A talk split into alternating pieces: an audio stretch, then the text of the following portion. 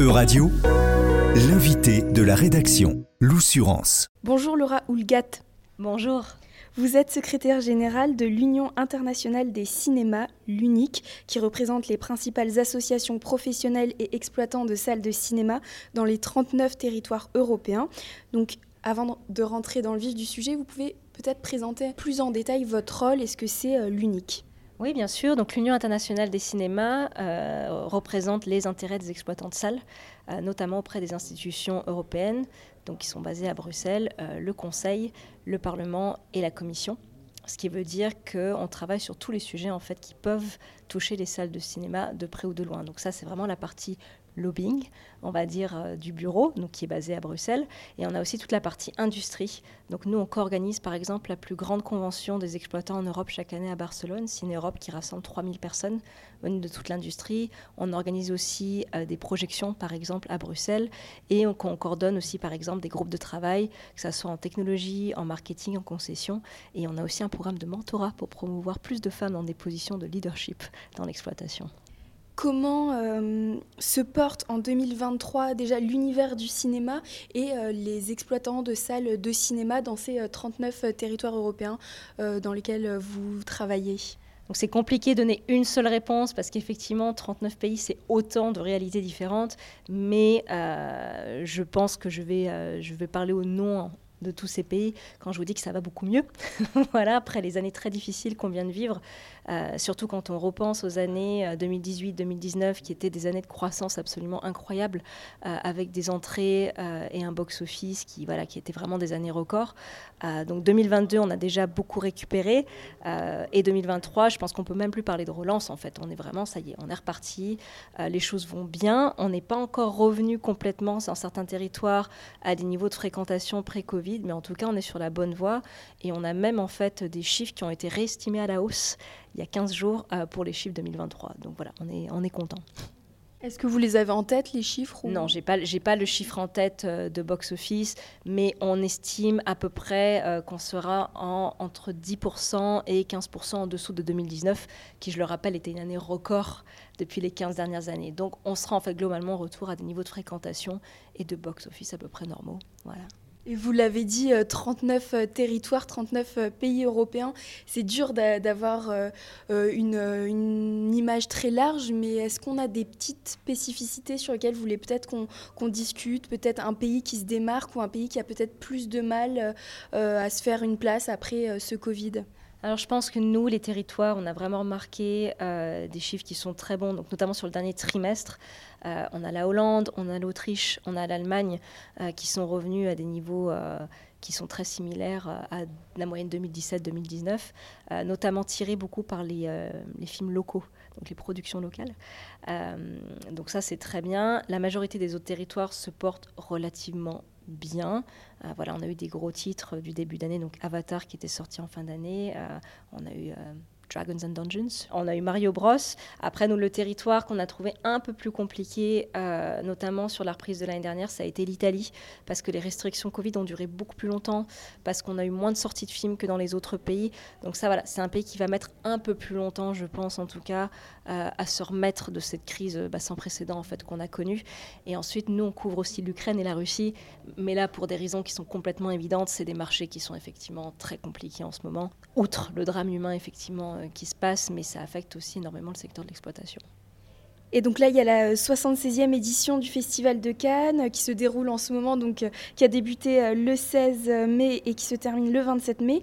Qu'est-ce que représente ce festival pour le cinéma européen? Alors, il y a plusieurs choses. Je pense que la première chose pour nous, Cannes, c'est quand même tout un symbole. Euh, quand on parle effectivement de l'univers du film et du cinéma, c'est quelque chose qui fait rêver. Euh, et pour nous, c'est vraiment l'occasion de voir la diversité aussi du cinéma européen. C'est-à-dire qu'on a des titres qui viennent de partout en Europe, de partout dans le monde, euh, des titres qui sont de tout ce que nous on dit de toute taille. Il y, a des, gros blockbusters, il y a aussi des films de genre, il y a des films plus art et essai. Donc il y a une vraie diversité en tout cas euh, de l'offre de films qui reflète vraiment ce que nous en fait on demande à avoir en salle pour pouvoir attirer tous les publics. La deuxième chose, c'est que le festival pour nous c'est l'occasion de rencontrer un grand nombre de nos partenaires. Voilà, on a 10 jours qui clairement nous permettent de rencontrer autant de gens qu'on pourrait le faire en personne, parfois en deux ou trois mois. Donc ça, c'est vraiment super. Et la troisième chose, euh, c'est aussi un festival où on rencontre pas mal en fait de politiciens qui travaillent aussi sur les questions qui nous intéressent, que ça soit au niveau français, mais aussi au niveau européen, parce que ça reste une plateforme de choix quand il s'agit de transmettre des messages sur le film et le cinéma. Quelles sont euh, les valeurs que vous essayez de prôner euh, dans le cadre de ces 39 pays que vous accompagnez?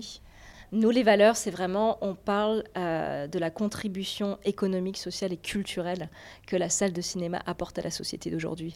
Économique, parce que ça reste là où les recettes les plus importantes sont réalisées pour les films et qui sont donc redistribuées ensuite aux distributeurs et aux producteurs pour continuer de pouvoir nous amener toute la diversité euh, de ces œuvres sur le grand écran.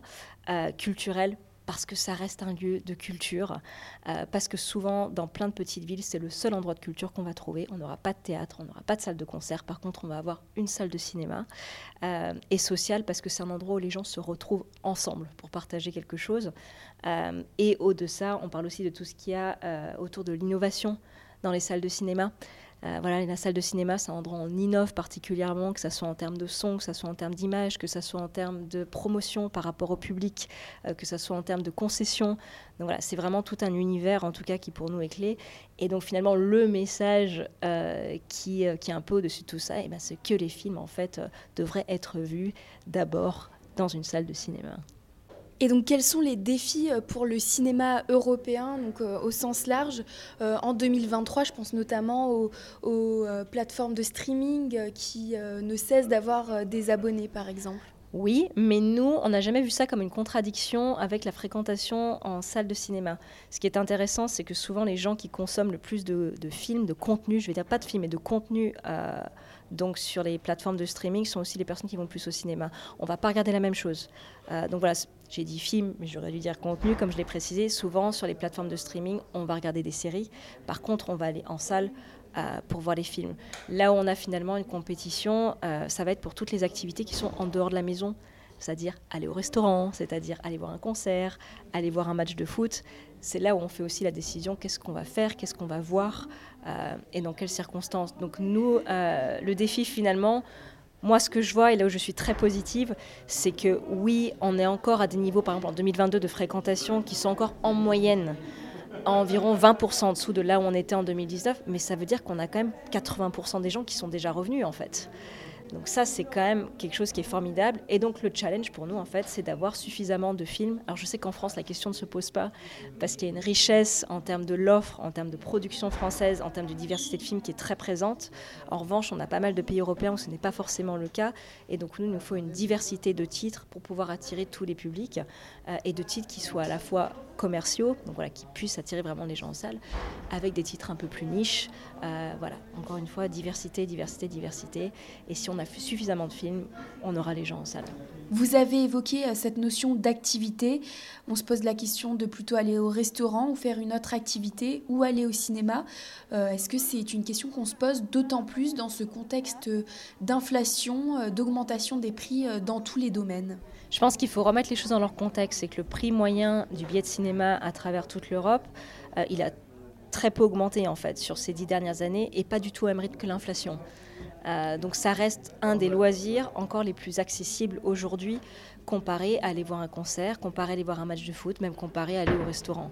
Voilà, euh, on a aussi une diversité de structures en termes de prix qui est très réelle. Et nous aussi, ce qu'on a remarqué, c'est qu'en fait, les gens sont prêts à dépenser plus s'ils considèrent que la valeur, en fait, ajoutée est justifiée. Donc les gens sont prêts à dépenser 20 euros ou 30 euros pour ce que nous on appelle une expérience premium, donc c'est-à-dire avec des sièges qui vont être euh, plus confortables, avec un aspect un peu plus cosy. On va vous servir un verre de vin quand vous arrivez. Donc voilà, L'idée, c'est vraiment qu'on continue à offrir, je pense, une diversité d'expériences aux gens pour qu'effectivement ils aient le choix. Donc, si quelqu'un a envie de dépenser 30 euros ou même 40 euros pour aller au cinéma parce qu'il va avoir un repas servi en même temps, ça arrive dans certains pays, euh, encore une fois, avec un verre de vin, regarder son film sur un canapé euh, et pas sur un siège de cinéma, c'est une chose. Ensuite, il faut aussi qu'il y ait des places, effectivement, qui soient à 5 ou 6 euros. Donc voilà, nous, c'est important de maintenir en tout cas cette diversité-là, mais le cinéma, euh, historiquement, a été plutôt résistant face à la crise, face aux crises, j'ai envie de dire, à travers l'histoire parce qu'encore une fois, ça reste un des loisirs les plus accessibles aujourd'hui quand on a envie de sortir de chez soi et quand on a envie de faire quelque chose, que ça soit culturel, voilà. Merci beaucoup Laura Oulgat, secrétaire générale de l'Union internationale des cinémas, d'avoir répondu aux questions de radio. Merci à vous. Euradio vous a présenté l'invité de la rédaction. Retrouvez les podcasts de la rédaction dès maintenant sur euradio.fr.